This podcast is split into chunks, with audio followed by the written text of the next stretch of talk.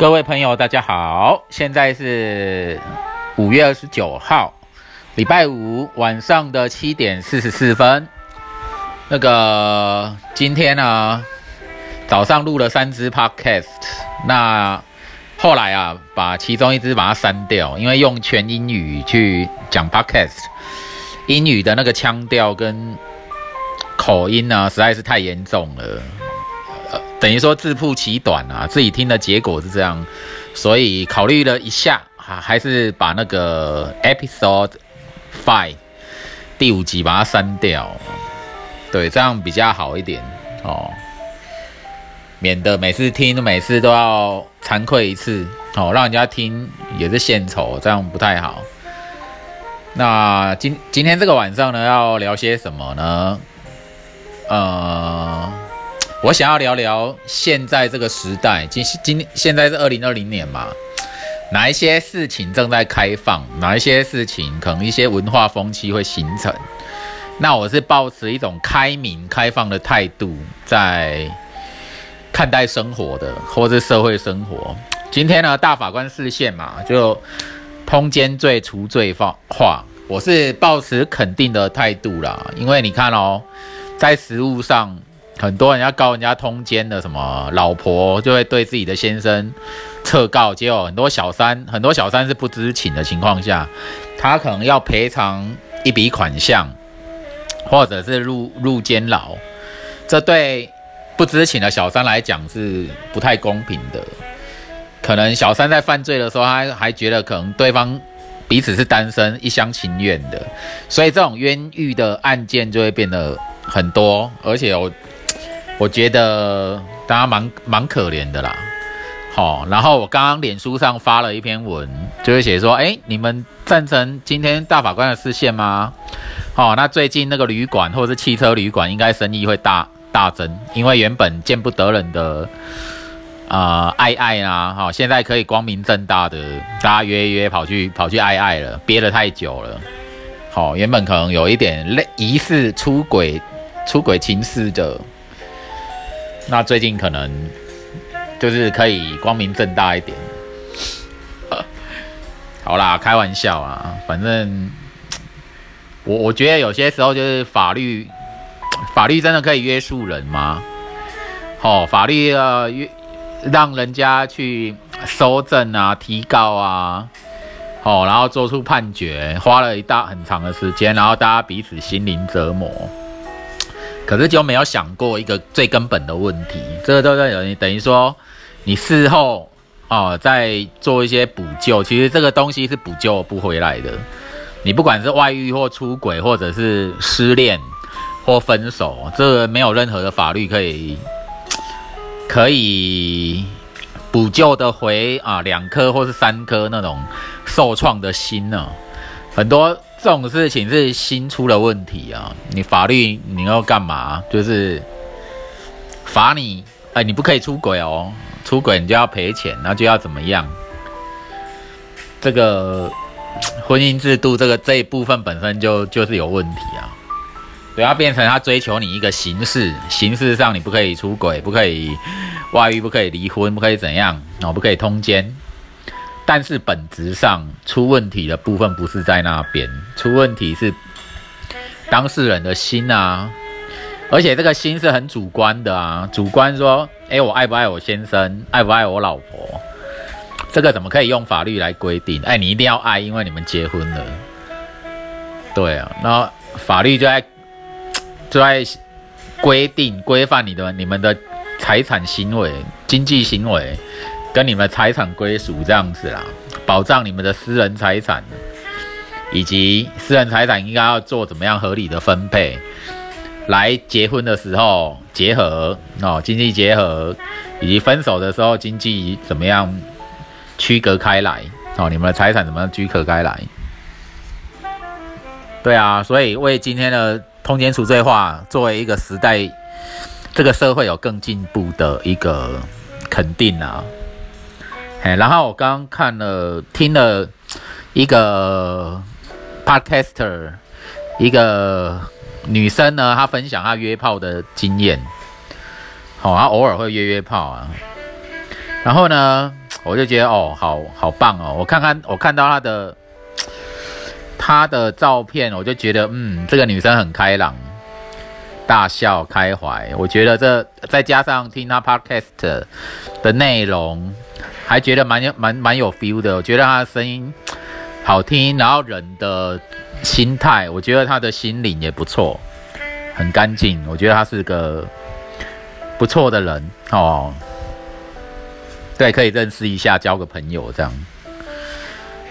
然后就是这样，这社会是越来越开放了。你看约炮，我觉得反正大家性行为就是有时候谁对谁有意嘛，直接讲嘛，哦，何何必这样子暧昧来暧昧去，或者是一直压抑不敢，一直不敢不敢，然后到最后都会产生出其他的问题哦。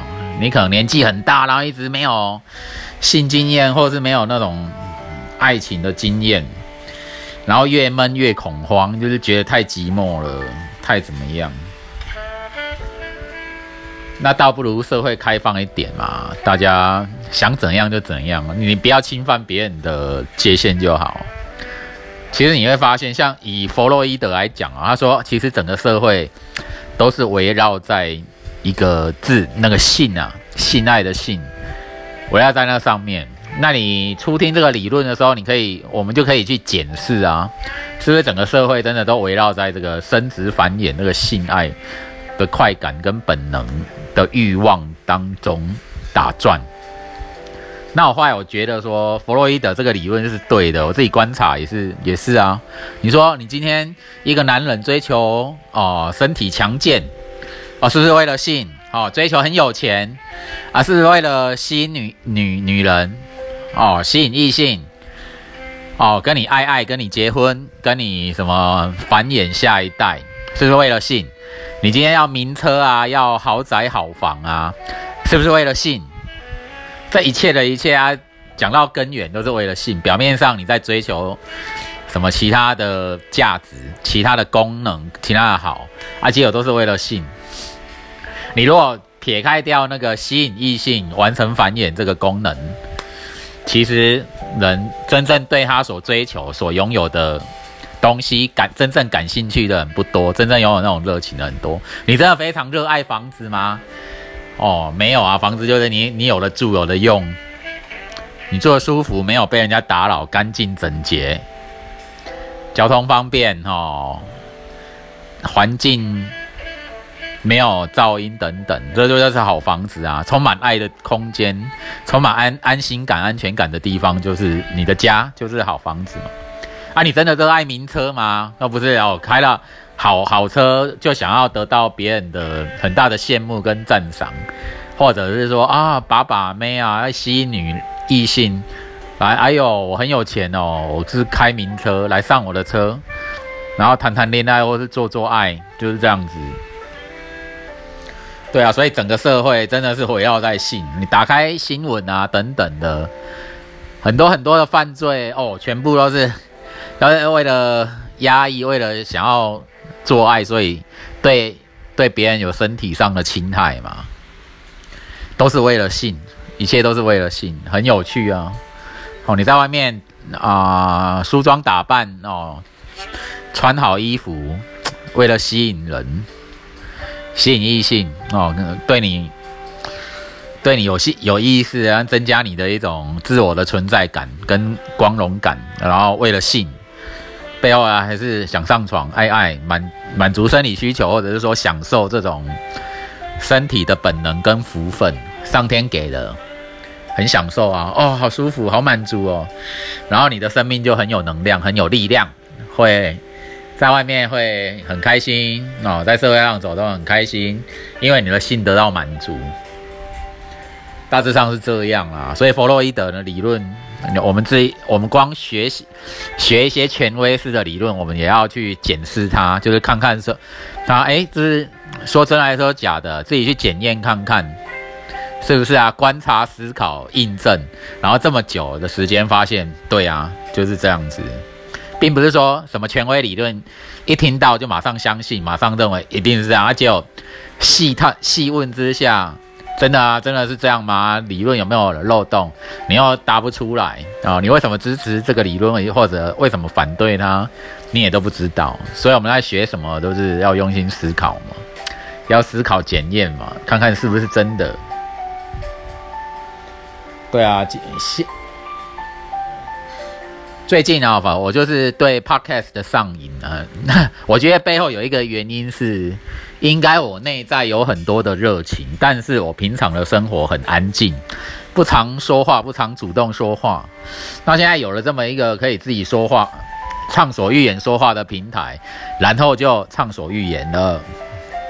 这就是为什么可能我对 podcast 的呃上瘾的原因。就这样，这很奇妙。可能哎，你以前是个闷葫芦啊，闷，其实你内在很闷骚，就是你内在有一把火跟热情，想要烧出去，想要分享出去，想要跟大家有一种友情跟爱、友情或者爱情的连结，就是想要连结。所以生命呢，本身可能是背景是空虚、无聊、孤单、哦，寂寞。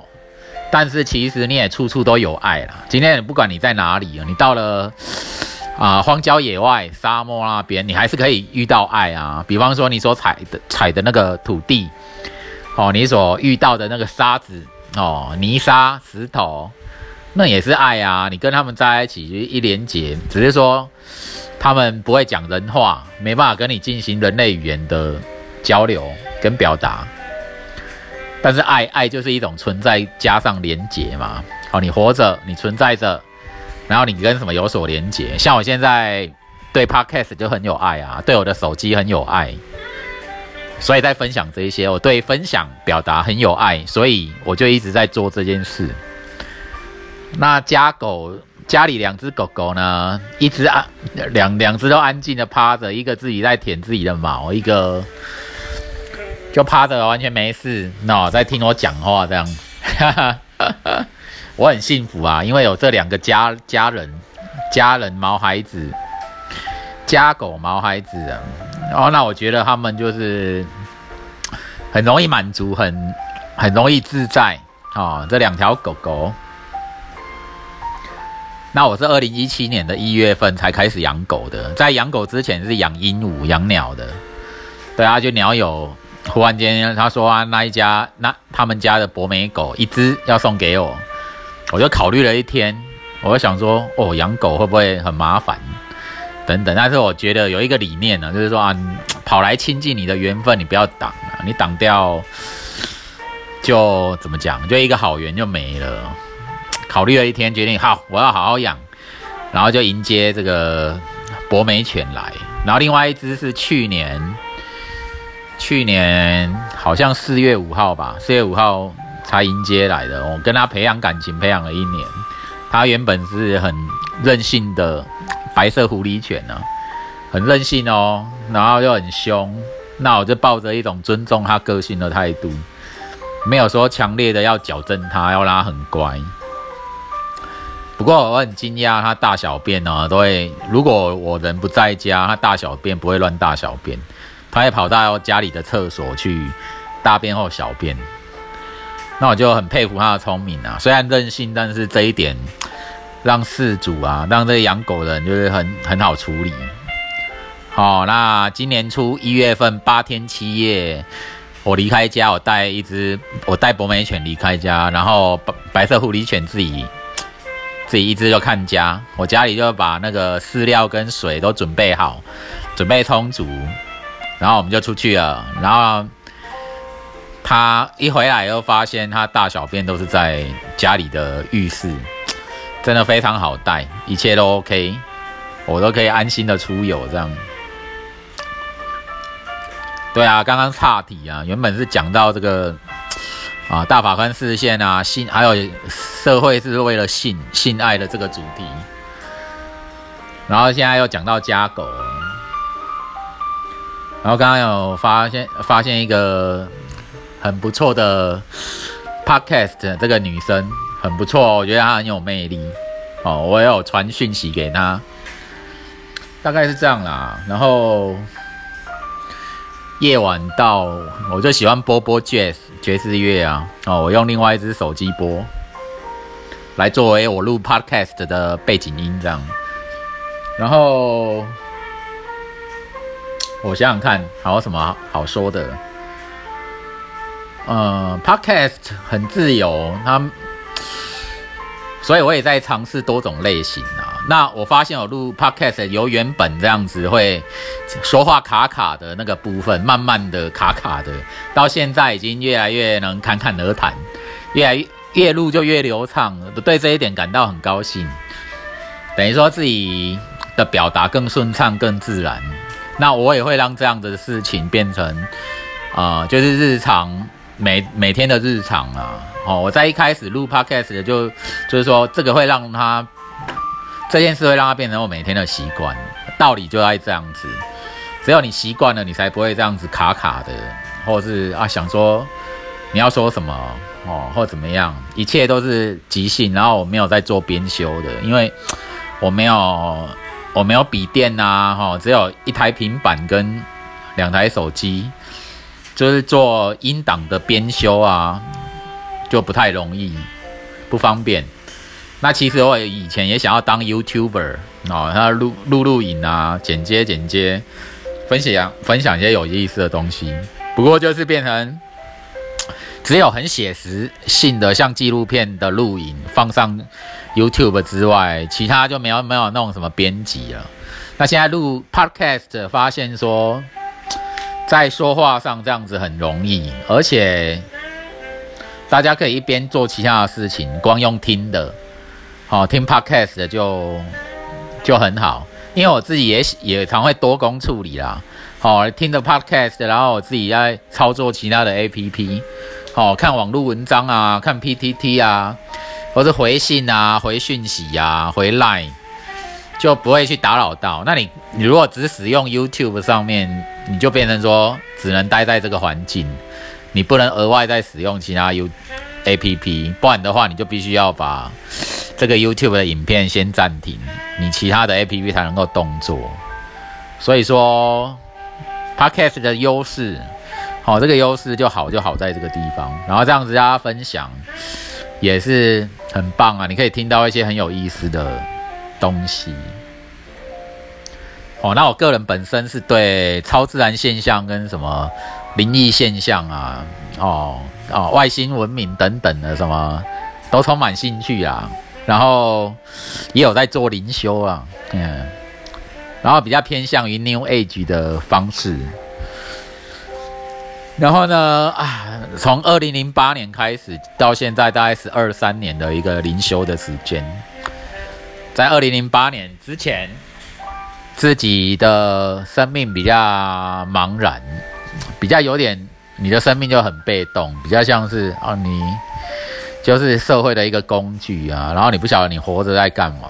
那自从走入心灵之门灵修之后，你的内心的一种自的一种比较清醒的自我中心，就会比较可以维持啊。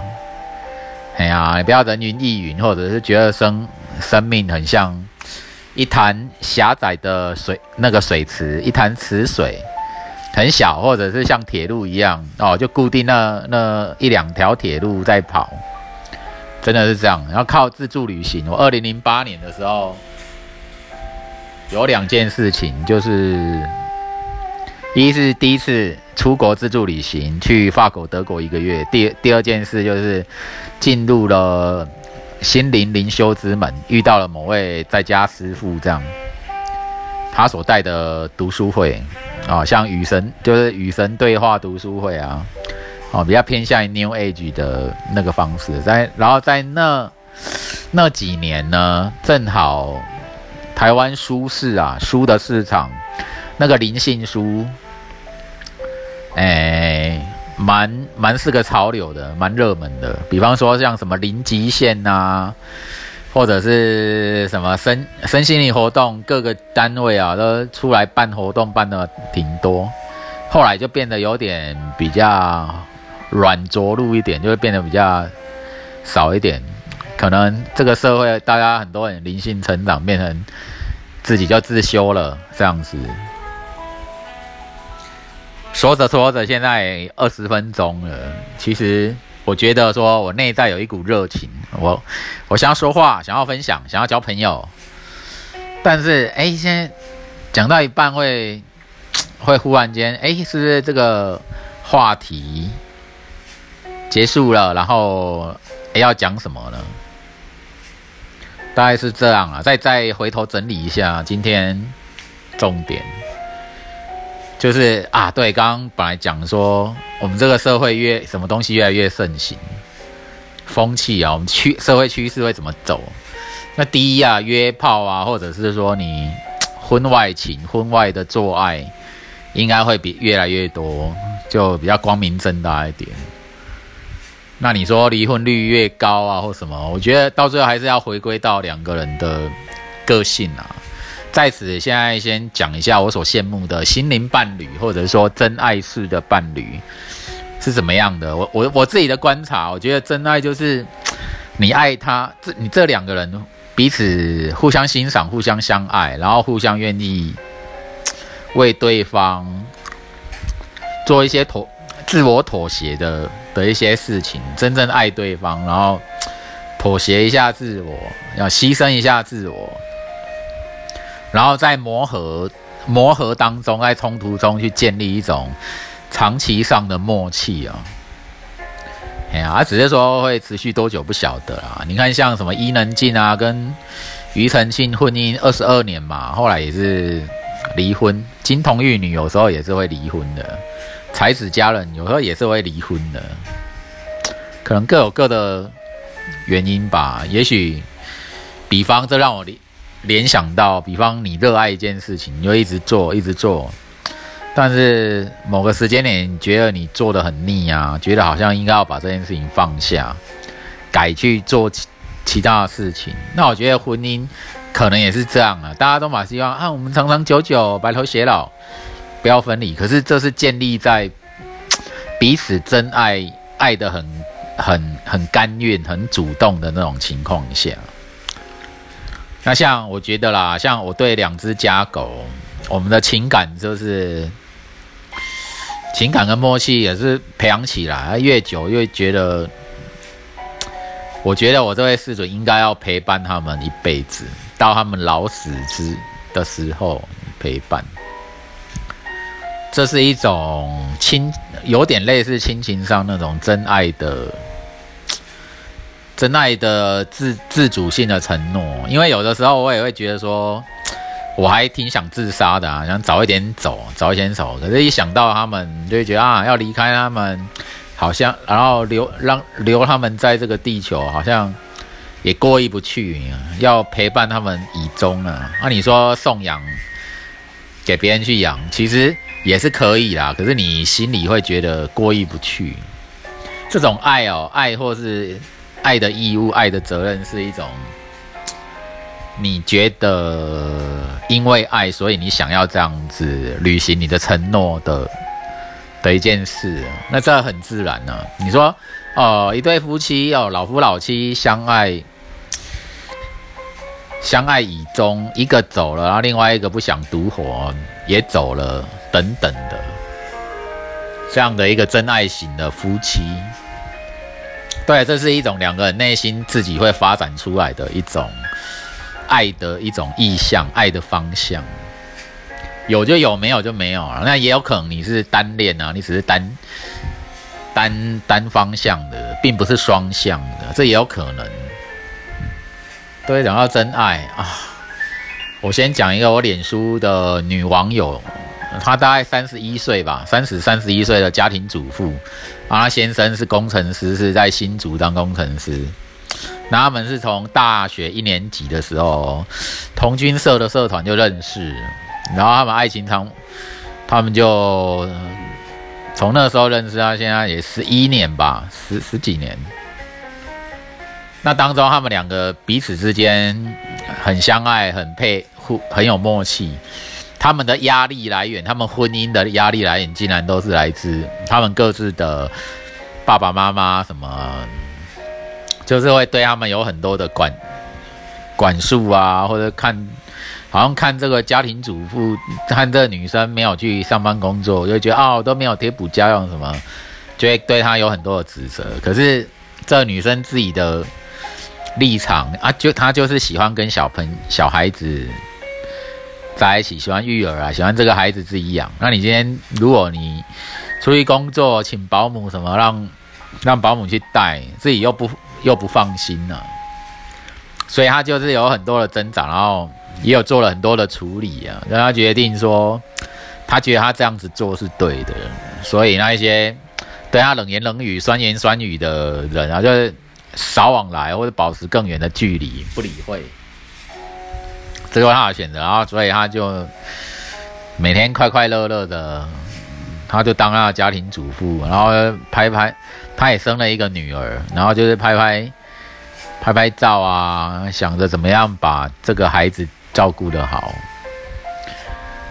对啊，就这样子啊，这是他的一个选择了。他没有走一般人说啊什么双薪家庭等等。